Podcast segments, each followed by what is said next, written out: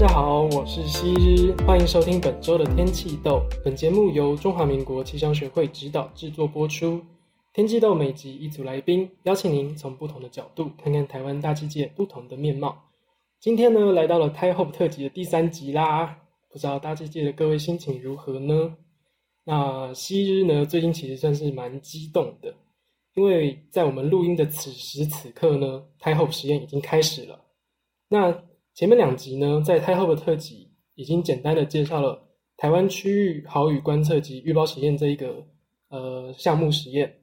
那还有介绍了这个实验上的一些观测的规划。那今天呢，想带大家一起从预报员的角度来看看 TIHOPE 实验，并且介绍气象局在这个计划中所扮演的角色。让我们欢迎今天的来宾，气象局的资深预报员、预报中心副主任黄春喜博士。博士您好。我们天气豆的各位观听众朋友，大家好，我是呃中央气象局黄春喜呃副主任，这样。好，那呃黄副主任呢，他其实是我们气象局真的非常非常资深的一个预报员。那他在台大大气系呃硕士毕业之后呢，就算是就直接进气象局了嘛，当完兵后就进。当完兵，嘿，对，嗯，然后是在气象局期间。同步去修读博士学位嘛？对对，那时候进来一开始当预报员，当预报员的时候就是需要轮班，所以啊、嗯呃，在轮班的过程，他觉得学校的东西好像还是蛮不错的，所以其实呃就同步在学校念书这样子。嗯哼，不过花还蛮多时间才取得博士学位，因为应该是因为在职的。这种进修方式，嗯，对对对，其实在职有时候就是会，呃，有一段时间会比较放松一点，或者是比较没办法专注。那不过最后还是把它完成这样。嗯，最后还是完成，这这个是 最后结果是好的。是啊。那我们，呃，博士的专长呢，之前有看了一些资料，是说在多重尺度、多时间尺度的。呃，定量降水预报，还有台风动力以及海气交互作用这方面吗？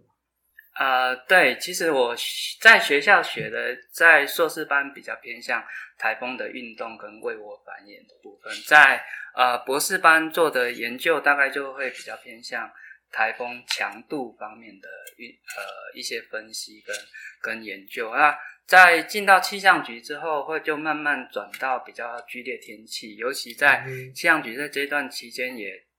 逐渐的进到比较现代数位化的预报。所以从过去非常主观的人为的这种预报，进到现在是相对上很客观的，呃，相对上比较客观，会应用各种呃新兴的技术来做这些。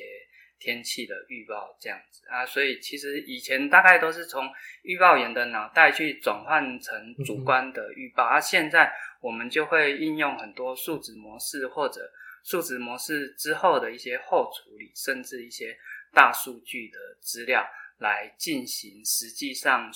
呃这种数位预报的编辑，所以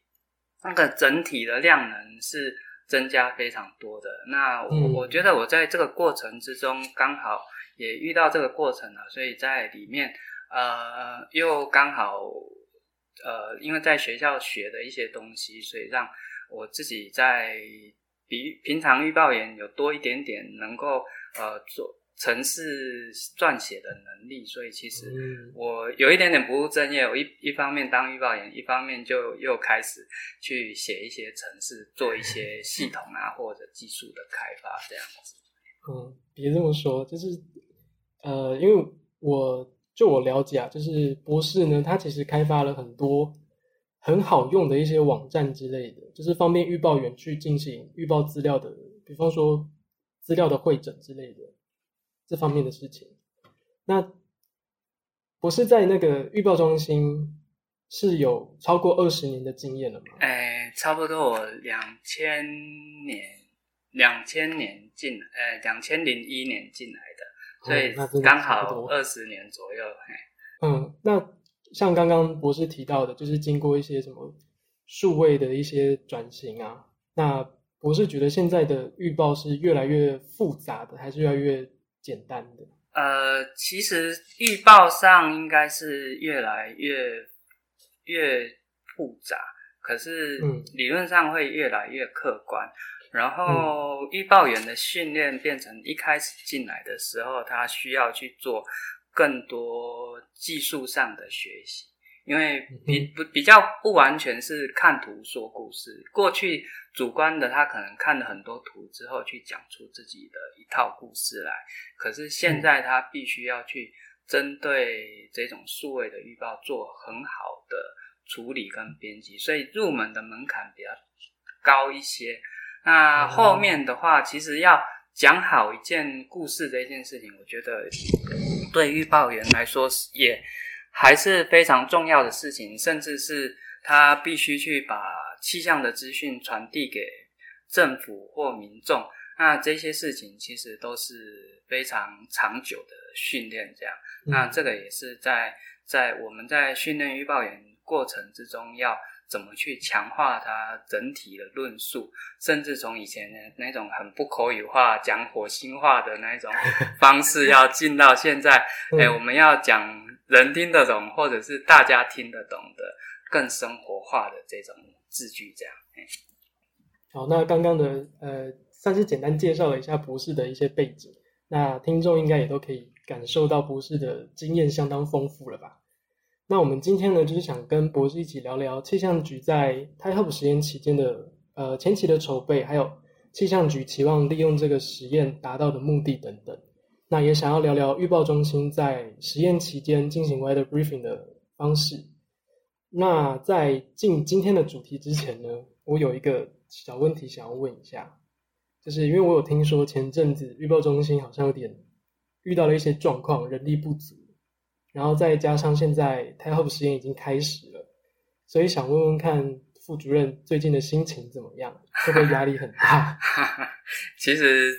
呃，预报中心一直是战斗的部队啦，所以其实，在工作上，我觉得压力一直还蛮大的。不过，我觉得，呃，你如果对气象预报的工作充满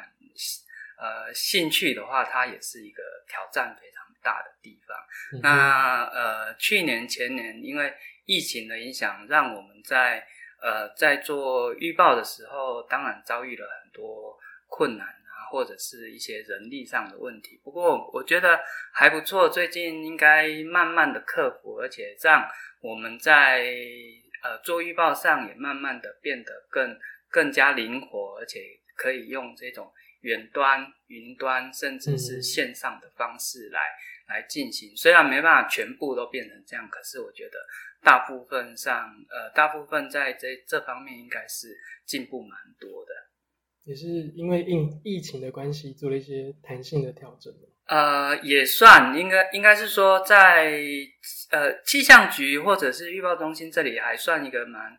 呃蛮数位化的一个过一个一个单位。不过在疫情的时候，嗯、这种加速。我们全体跑到线上去协作沟通的这种状况，我觉得还还那个影响也还蛮深远的。我觉得，嗯，哦，了解。那我们先简单问一下那个预报中心的一些作业好了。好，是气象局的一般每天大概会进行几次预报的会议？呃，我们平常的时候上午跟下午都会有一次的预报讨论。嗯、那主要对，主要在上午的时候会做的比较呃比较多一些，然后它大概会从呃现况的天气分析，包含卫星雷达开始，然后开始做一些即时跟即时预报，零到一小时，或者是极短期零到六小时，甚至到半天这样子的，嗯、很呃今天的天气的分析，一直到。短期很短时间的预报，这样，然后会进行一些比较一周之内的天气分析，包含这种我的数位的预报要怎么去编辑，所以大致上全部都变成图形化。那这种数位的预报，它才会变得非常有效率啊。在台湾附近的话，其实还有一些邻近的海域，所以也需要去做一些。呃一些预报跟分析这样。那再来会有另外一个比较资深的预报员做今天的天气的总结，然后会让我们另外一位专门对外对媒体的预报员去对外进行说明。所以平常大概是这样，啊，上午是比较完整的，下午的话大概就是相对上比较浓缩一些。不过我们也会跟呃气象站去做沟通，甚至也会跟他们进行对谈，这样子的一个形式，这样。嗯，那在 TaiHope 实验期间的话，是会有增加次数吗？呃，呃，我们平常的话大概是两次，如果是。呃，比较特殊的期间，像大规模豪雨或者台风期间，会增加到三到四次。嗯、那时候就是二十四小时，呃，六小时一次，然后然后不间断的在在轮了。我们针对 TaiHope 啊，其实 TaiHope 这件事情，我们还是必须在作业跟呃资源 TaiHope 这里取得一个平衡啦。所以，嗯、呃，其实预报作业上没有做特殊的调整。不过我们会开放让 TaiHope 的团队可以进来听我们的预报讨论会，然后 TaiHope 实验，呃，它其实在我们气象局有设立一个指挥中心，它在另外一个我们三一一的会议室里面。那那个指挥中心除了会连过来直接跟预报讨论会做连线之外，它在九点五十左右，我们预报讨论会大概九点十五分，呃，十分开始。然后早上九点五十之后，他们会开一个科学家自己的呃预报讨论会。那这个这个就是由大部分由学生组成，不过是由我们的呃预报员跟我们这里比较资深的一些人员去。呃，训练他们来做这个天气简报，然后甚至呃，我们在当时候就是在预报在 TaiHope 指挥中心的那个预报讨论会的时候，也会派一个比较资深的预报员去协助他们做做简报，或看他们帮他们 review 一下每天的结论会、嗯、会是怎么样这样子。嗯哼，那呃，在做 TaiHope 的 IOP 决策，大概就是在这个。九点五十之后的会议来决定的吗？啊、呃，对，那因因为其实也是疫情啊，然后也是因应现在大家越来越习惯线上的关系，所以我们在、嗯、呃指挥中心那里应该是有一些美国过来的科学家，就是我们所谓的 PI，还有国内像呃我们呃总计划的主持人杨教授，他们如果有空的话，都会到三一一那里去参加会议。然后这个会议同时也是一个线上的，所以像美国的科学家 Michael Bell 啊，或者他邀请像我们一些知名的科学家李文照的雷达专家啦、啊，或者是国外的有一些数值模式跟跟国内的科学家也都会进到这个。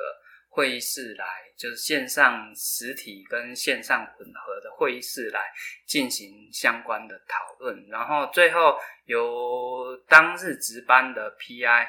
呃，经过讨论之后来决定说是不是要进行这个这个 IOP 这样。这个 PI 是啊、呃，就是就是科呃实验的那个科学家。哦，对对对，就是由他主持科学家主持。对对，有主呃科学家。呃，应该是由科学家呃组成的，没有错。就是基本上，嗯、因为它是一个总计划，下面会有几个子计划的主持人，那通常是由他们轮流担任这样子。嗯哼，那在呃，因为我们前面有之前前几期的时候介绍到，TaiHope 实验主要是想针对梅雨跟台风来做研究吧？对对。那 IOP 决策的话，也是主要就是针对这些天气系统嘛。呃，原则上是梅雨跟台风啦，不过因为它里面的现象还蛮多的嘛，所以呃，有时候针对一些梅雨里面的中尺度天气系统，或者是像昨天这种，哎，梅雨比较靠近，可是不是直接影响，然后造成台北呃或者台湾地区这种比较显著的午后雷阵雨，尤其是像这种双北的呃。这种午后雷暴的这种状况也会相当的有兴趣，这样。嗯，所以昨天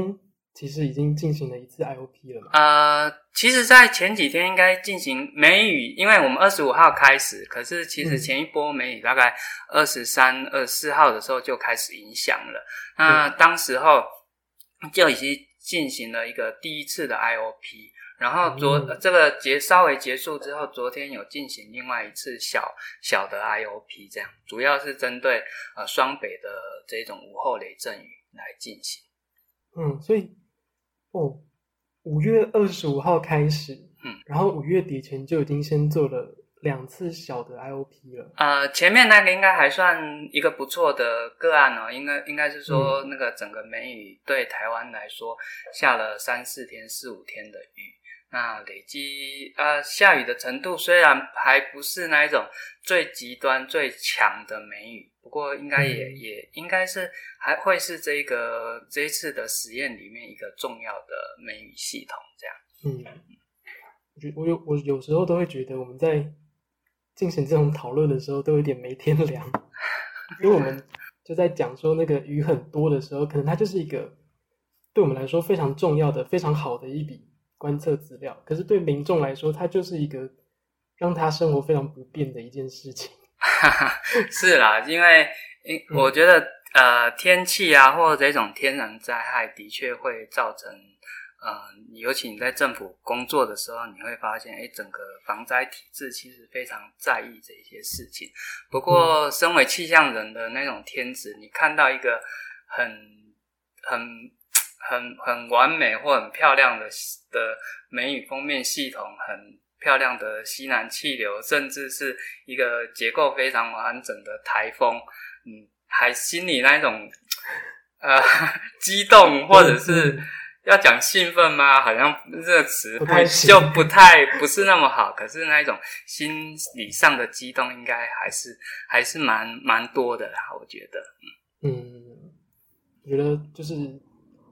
对于大气人来说，就只能送给大家一句话，就是这就是为什么我们要在这边啊，针对这些灾害情况，是是是，嗯嗯。那想问一下博士，在预报中心啊，因为每年都会有梅雨啊、台风这些天气系统嘛，嗯，这算是我们台湾的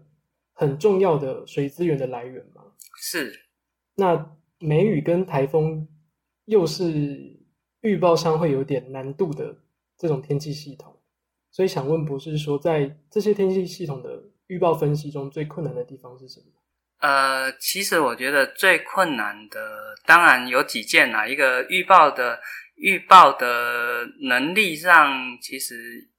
像台风、梅雨，甚至到这种午后雷阵雨，我觉得难度上应该台风相对容易一点点，尤其是强烈的台风。嗯、那梅雨台风。哎，弱的结构不扎实的台风不好预报，然后西南气流又比台风通常困难一点。那午后、嗯、午后雷阵雨，我觉得基本上是更困难的这种 case。可是我经常在讲，就是大家有没有觉得我讲的跟大家的感觉不太一样？其实是到，其实应该是说。强烈的台风造通常造成的灾害比较显著，所以大家印象中或者是气象局会被责难的那个部分，通常是那一种最剧烈的天气系统。可是预报的能力刚好是倒过来的，嘿，反而因为它的那个动力够，就是够够强的时候，你它的特征。通常掌握上会比较好一些。当然，你预报永远没办法百分之百准，可是，嗯，可是以真的你在理论上或者在实际作业上来看，通常会出乎预报员意料的，通常都是那种弱、结构不扎实的的系统。当然很，啊，另外一个事情是极端，这件事情很难做预测，哎、嗯，尤其是。我们要谈到量的预测的时候，嘿，因为过去的预报，我会说，其实，在开头的时候讲，为什么我讲数位预报很重要？因为现在的预报，我们通常都在讲定点、定时、定量，可是这件事情其实非常非常的困难。嘿，因为我们虽然有数值模式，大家都就说，哎，你气象局看看图说故事就好了。可是实际上你在防灾的操作上，有一件事情是很重要的，就是量值，在哪个时间要下多少雨，有没有长延时的强降雨，有没有短延时的强降雨，所以这种定量的预报非常非常困难。那我们也是在。这个整个进到数位化的这个过程之中，去发展很多这种定量降水预报的技术。那这些技术要应用到作业上，又需要花一段不小的时间，因为你要让所有的预报员，我大概有二三十个预报员左右，这些预报员每个都要能够熟悉，而且学会，而且要很快速的能够应用这些资料。甚至把它编辑成大家现在二十二个县市，未来可能是三百六十八个乡镇，嗯，立刻就要做出一些量的预报，然后给大家去应用。这一点其实是最困难的。嗯，我呃前段时间呢，其实有上过那个博士的课，就是那时候是天气学的课，然后是是是系上的老师就是邀请博士来。给我们上了一堂课，然后那时候对博士讲的一句话印象很深刻，就是民众不会在意你预报报的就定量降水那个图看的看起来多像，就定量降水的图跟预报，哎，定量降水的图跟观测的图看起来多像，他们在乎的是我早上，比方说八点要上班，我打开家门的那一刻，我的头顶是下雨还是没有下雨？是啊，这这句话让我印象真的很深刻。啊、嗯，其实这是这也是预报中心非常努力的想要做到的一个结果吧。嗯，是，当然，当然，我们是希望能够最做到最精准、最最嗯最定点定量的精准这样。可是这件事情，其实在现在来看，都还是一个非常困难的一件事这样。嗯，那就有待未来的大气源继续努力喽。是是是，嗯。那我们诶拉回到前面一点好了，就是刚刚讲到说梅雨跟台风在预报分析的困难的地方嘛。先讲梅雨好了，因为前阵子刚经历了一个梅雨的 IOP 嘛。是。那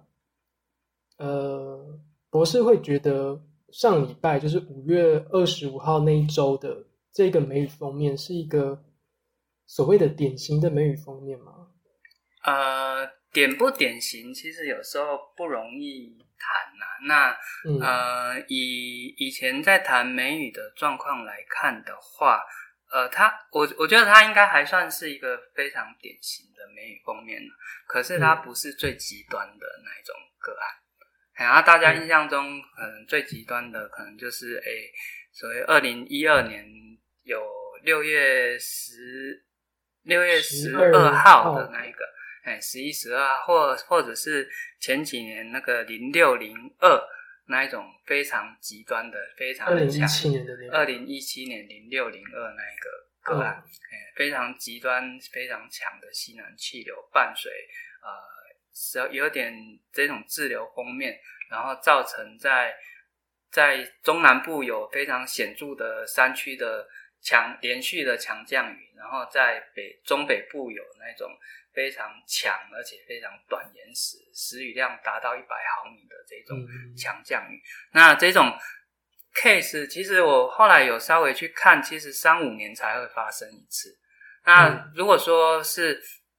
比较没有那么极端的，其实上一个个案应该还算呃没那么极端，可是其实应该还算是一个还蛮典型，应该还算是一个。典型的梅雨封面啊，不过今年梅雨封面跟以前有点稍微不太一样。过去几年，我觉得在全球暖化之下，其实这这几年的梅雨封面都好像变成是一波形式的，大部分都是这样，一次入形式，哎，就是就是一个主要系统通过之后，其他系统都比较弱或者比较没有那么显著。那今年其实五月初就来了一一个一个。一次梅雨封面，然后五月二十几号又来一次。那后面的话看起来似乎还没有完全结束了，不过我们再、嗯、再继续观察看看。所以这样，可是这这个所谓的不是那么典型，是相对前几年来说，可是这样子好像又跟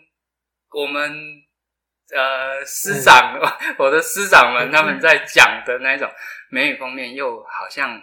比较符合他们以前在讲的，在五月五六月的梅雨锋面，五月的斜压性比较明显，比较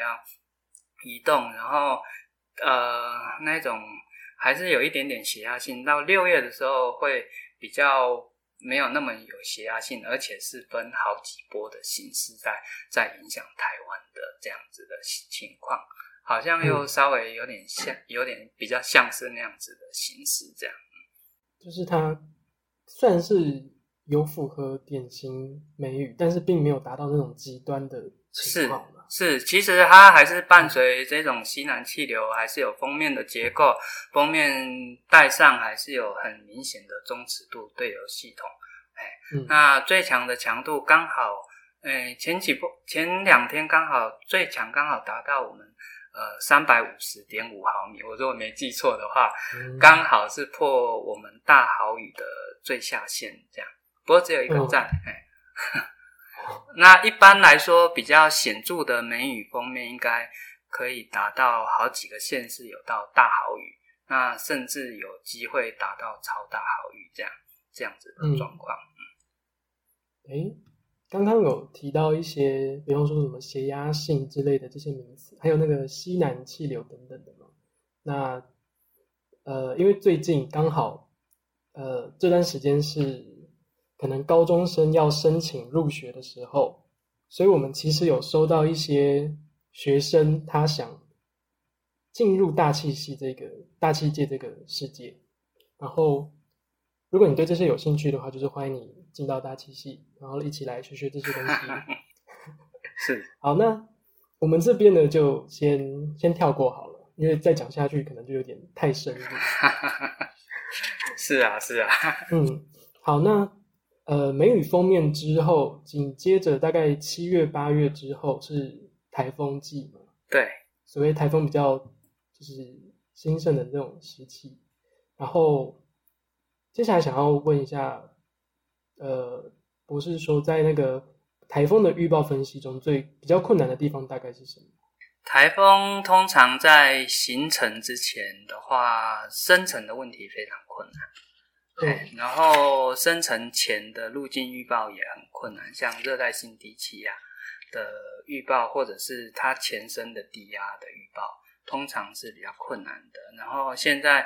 呃，以美国派的模式来看，又常常有过度预报的倾向。那欧洲派的 EC 的话，我看起来，呃，有时候掌握的不错，可是有时候呃发展的又比较慢一点，这样子的状况。那台风形成之后，路径的预报就变得很重要。那路径的预报，我觉得现在的技术应该还算不错啦，一天的路径误差应该大概七八十公里左右。这相对于二十年前，大概是两百公里，已经进步非常非常多。可是七八十公里跟民众或者是政府的期待还是有一些落差啊。这这当然是在预报或科学上对到民众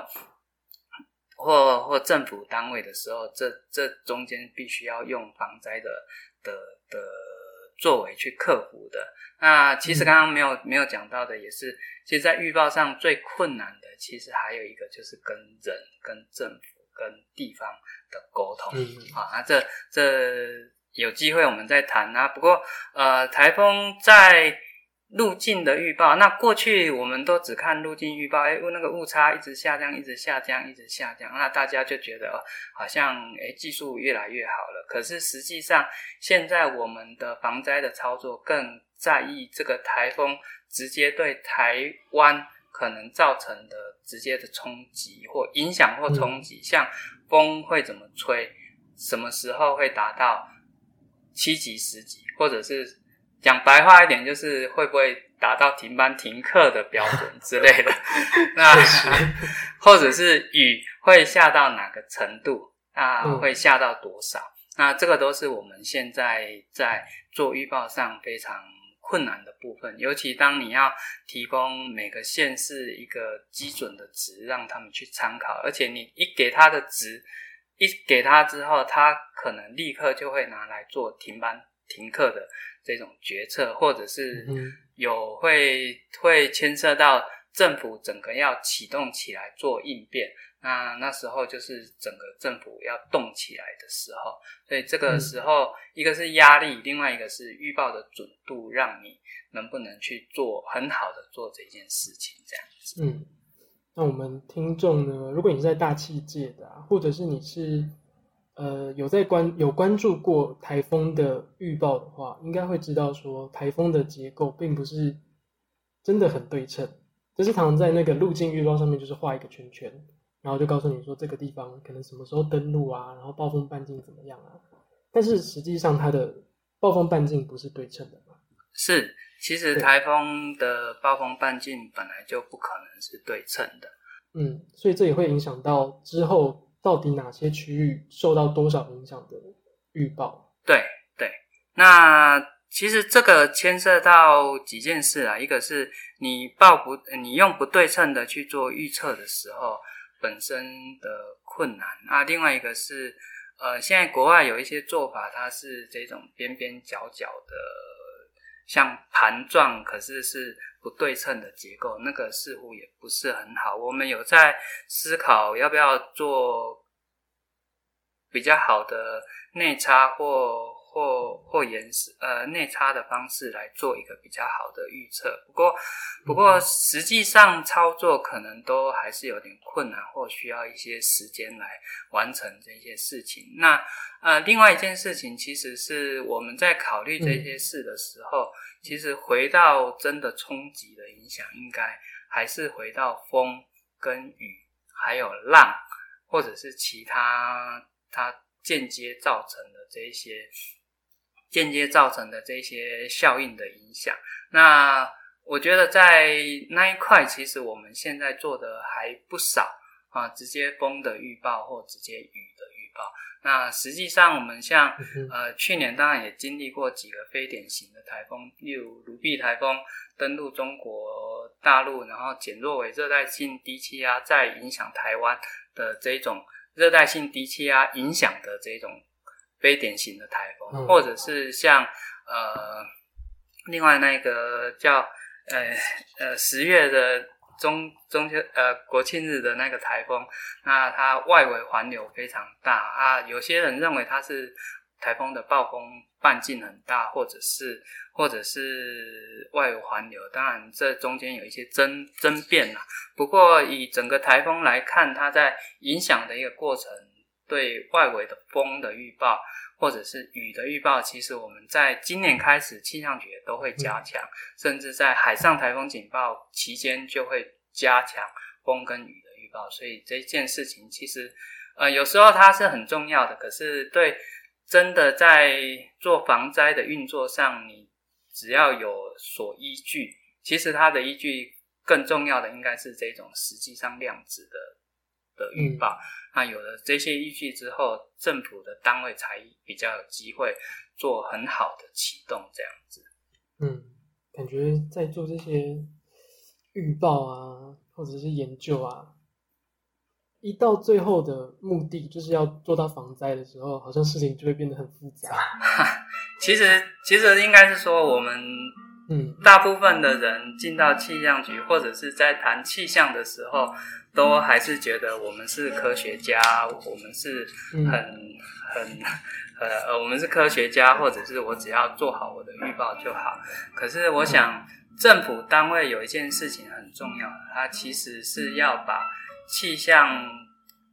气象会怎么样，甚至它造成的影响，要去对。政府或者是隔壁的单位，或者是其他呃地方政府或或人民来说的很清楚，那这件事情其实不容易。嗯、那这个牵涉到沟通的时候，它就会变得非常复杂。这样。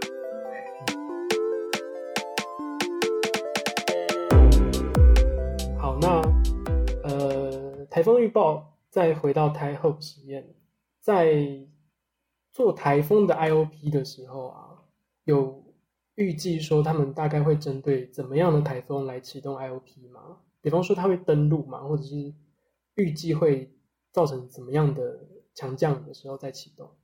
呃，其实有时候不是那么容易做研判的，尤其是这几年直接影响台湾的台风，似乎数量也少一点点。那呃，IOP 原则上，呃，以 Type 来看的话，应该还是主要是针对只会影响台湾的台风。那可是因为整个东亚，其实这个 Type 实验室目前来看的话，台湾、日本跟美国都有参与，所以在日如果说跟有可能影响到日本那里的话，可能也会有一些联合的实联合的观测实验来进行这样。那比较可惜的是，本来 C 幺三呃，本来 P 三有要过来飞，那可是今年刚好呃，可能好像受到一些影响，所以没有实际上过来这样子。P P 三是飞机吗？哎，对对，它是 P 三，有一种那个呃，就是那个针。很有名的侦察机，那在美国那里通常都用来侦察台风。哎，哦，算是追风的那种观测。呃，它是通常它比追风那种飞机的航程跟续航力都更更高一些。哦，然后它上面也会搭载搭载机上的雷达。哦，所以其实，嗯，呃，我们大 star 的飞机的话，通常它的比较主要的功能是飞到那个对流层顶去投射那个、嗯、呃投落送。那、嗯、那一种 P 三，它除了放投落送之外，它本身有搭载雷达，可以做雷达的扫描。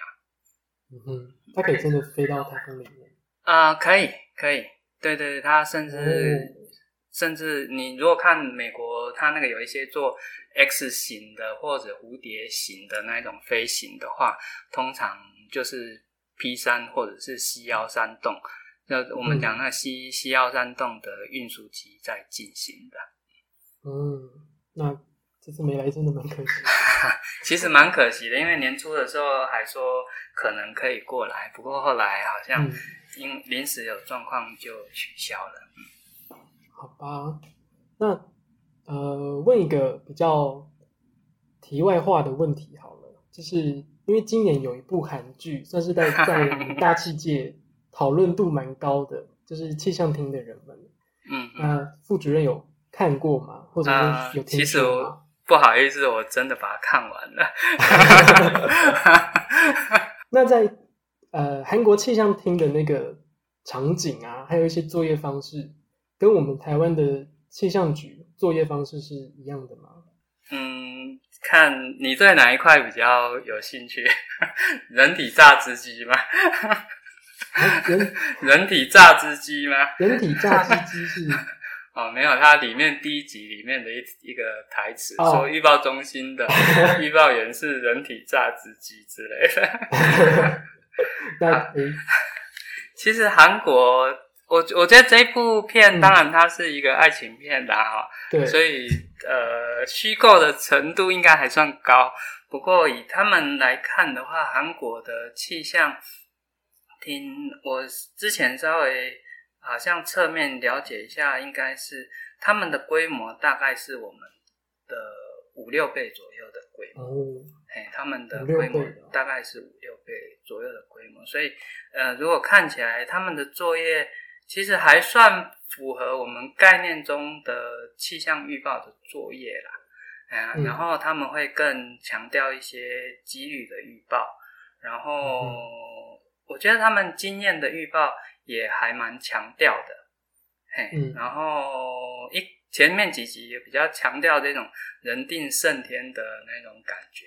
哎啊，科学性的的预报啊，或者数位的预报。跟中数值天气预报跟中尺度预报的分析这一块，我觉得似乎比较少啊。当然，我不是很确定是真的没有，还是还是相对上比较少。不过，我们前几年有跟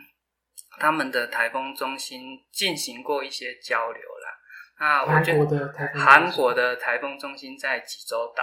哎，它其实也有韩剧里面有拍到的啊、呃。后来有那那个预报员有被送到济州岛去去支援一一小段时间。嗯、那那一块的话，台风中心上，呃，那个作业上，我觉得我们在台风的预报作业上还算有一些领先的地方啦。嘿，那。那他们实际上他们的作业，我们本来想跟他们进行交流，不过后来就刚好遇到疫疫情的关系，就刚好停停住了。哎，这也是非常可惜的地方。那啊，我还看他们的那个，我觉得他们的呃建筑看起来还蛮气派的，里面的设施还让我们非常羡慕。嗯 尤其餐厅啊，什么设施那些非常的齐全。啊嗯、那其实我们这里现在都相对上不是不是那么的，就相对上比较阳春一些啦。然后预报员他会遇到的问题啊，会呃接电话收到客诉啊，这些问题好像嗯、呃、基本上是相似的啦。哎，好像前前前一阵子一个很有名的新闻，像那个天文馆说，民众投诉太阳一直跟着一直跟着他的那一种投诉啊，那我我们预报员看到之后都觉得，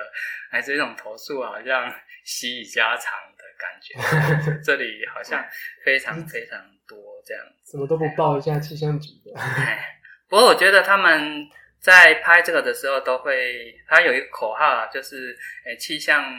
厅啊是人民安全的垫脚石之类的。不过它它翻垫脚石啊，不过我觉得应该翻成基石可能比较好。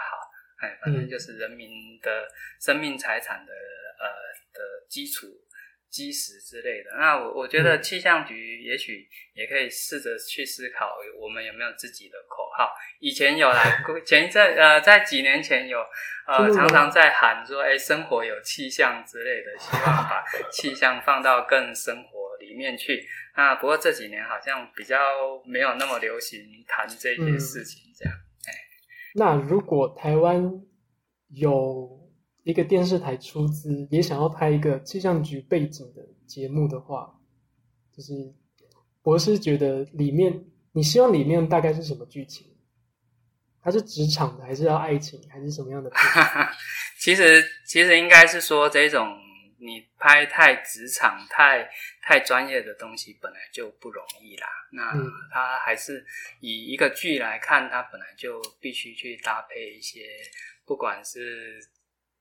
爱情啊，或者是这种亲情，亲情，或甚至是冲突的那一些事情。那当然，现实上，嗯，呃，可能还是多多少少有一些啦。那气象局里面自己也会有很多呃局队啊，或或者是中心，自然有很多 很多同仁，可能就就会在一起之类的。不过，我觉得。我觉得能够部分呈现，呃，大家工作上的能技术能力，甚至辛苦啊，这个也是一个好的、嗯、好的事情。这样。好，那刚刚讲到呈现技术嘛，技术跟能力。那身为一个资深的预报员，呃，博士有什么就是预报的经验或者什么技巧可以传授给大家吗？呃，我觉得其实，嗯，要传授给大家，其实我觉得经验还是很重要的。哎，其实预报还是脱离不了经验，可是经验必须建基在最新的技术上面。啊，所以我觉得预报员是一个非常对气象局或对国内都是一个非常重要的一个角色。那他必须要随时去学很新的气象预报或气象科学的技术，因为他如果不理解这些技术的话，那很快就会落伍。啊。所以其实我我会觉得，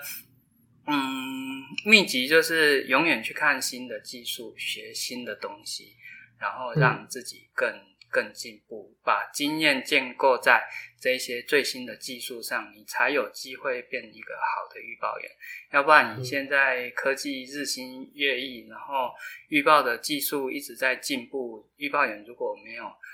没有办法把这些新的技术拿进来用，甚至累积成他自己修正的经验的话，其实是很可惜的。哎，甚至会影响到整体的进步，哦，嗯，对啊，一直到要有跟上最新的东西，是，这是非常重要的，因为呃，我们当然不能说人 一直在，不能说总是在卖卖老啦，可是我觉得。我觉得你要卖老，必须要卖，就是要卖经验这件事情，必须要建基在最新的技术上。尤其当我们谈的是定点定量的这种预报的时候，你没有最新技术的支持，其实是很难很难去击败那一些技术的。你必须要在这些呃现代化甚至科技科学的基础上，才能够把预报做得更好，这样子。嗯，我觉得这是呃博士讲的，真的是就是很有道理。那这也是我认为为什么我们台湾经历了 SOMAX、TEMAX 等等等国际实验，到今年还要继续进行这种 TIHOPE 的大型实验的一个原因，就是我们持续都要拿到，就是用更新的技术去做一些观测、做一些研究嘛。是是，其实我觉得这也是一个很难得的机会，因因为二零零八年 SOMAX 之后，其实我们大概进到数位预报是二零一二年，然后我们的五分三跟七股也逐渐要进呃升级为双偏极化的雷达，啊，再来这几年我们又盖了好几个呃那种。降雨雷达，都会针对都会区的，那这些降、嗯、这些新的雷达也都是在呃在现在这种应用上它非常重要，可是很急迫要要把它放到作业来让我们去使用的一个东西。那我们也希望可以透过这个实验来强化我们在应用这些相关资料的。的上面有没有一些技术，甚至能够规划未来最新引进，甚至更好的这些为下一代的观测技术？这样。嗯，好，那感谢博士今天抽出时间来陪我们玩。那今天的节目就差不多到这边喽。好，别忘记追踪我们的粉丝专业，然后如果有任何的问题，或者是想要听到。更多的 TIHOPE 实验介绍的话，都可以到我们的粉丝专业留言或私讯哦。我是希日，谢谢博士。好，谢谢大家。嗯，我们大家下次见，拜拜。下次见，拜拜。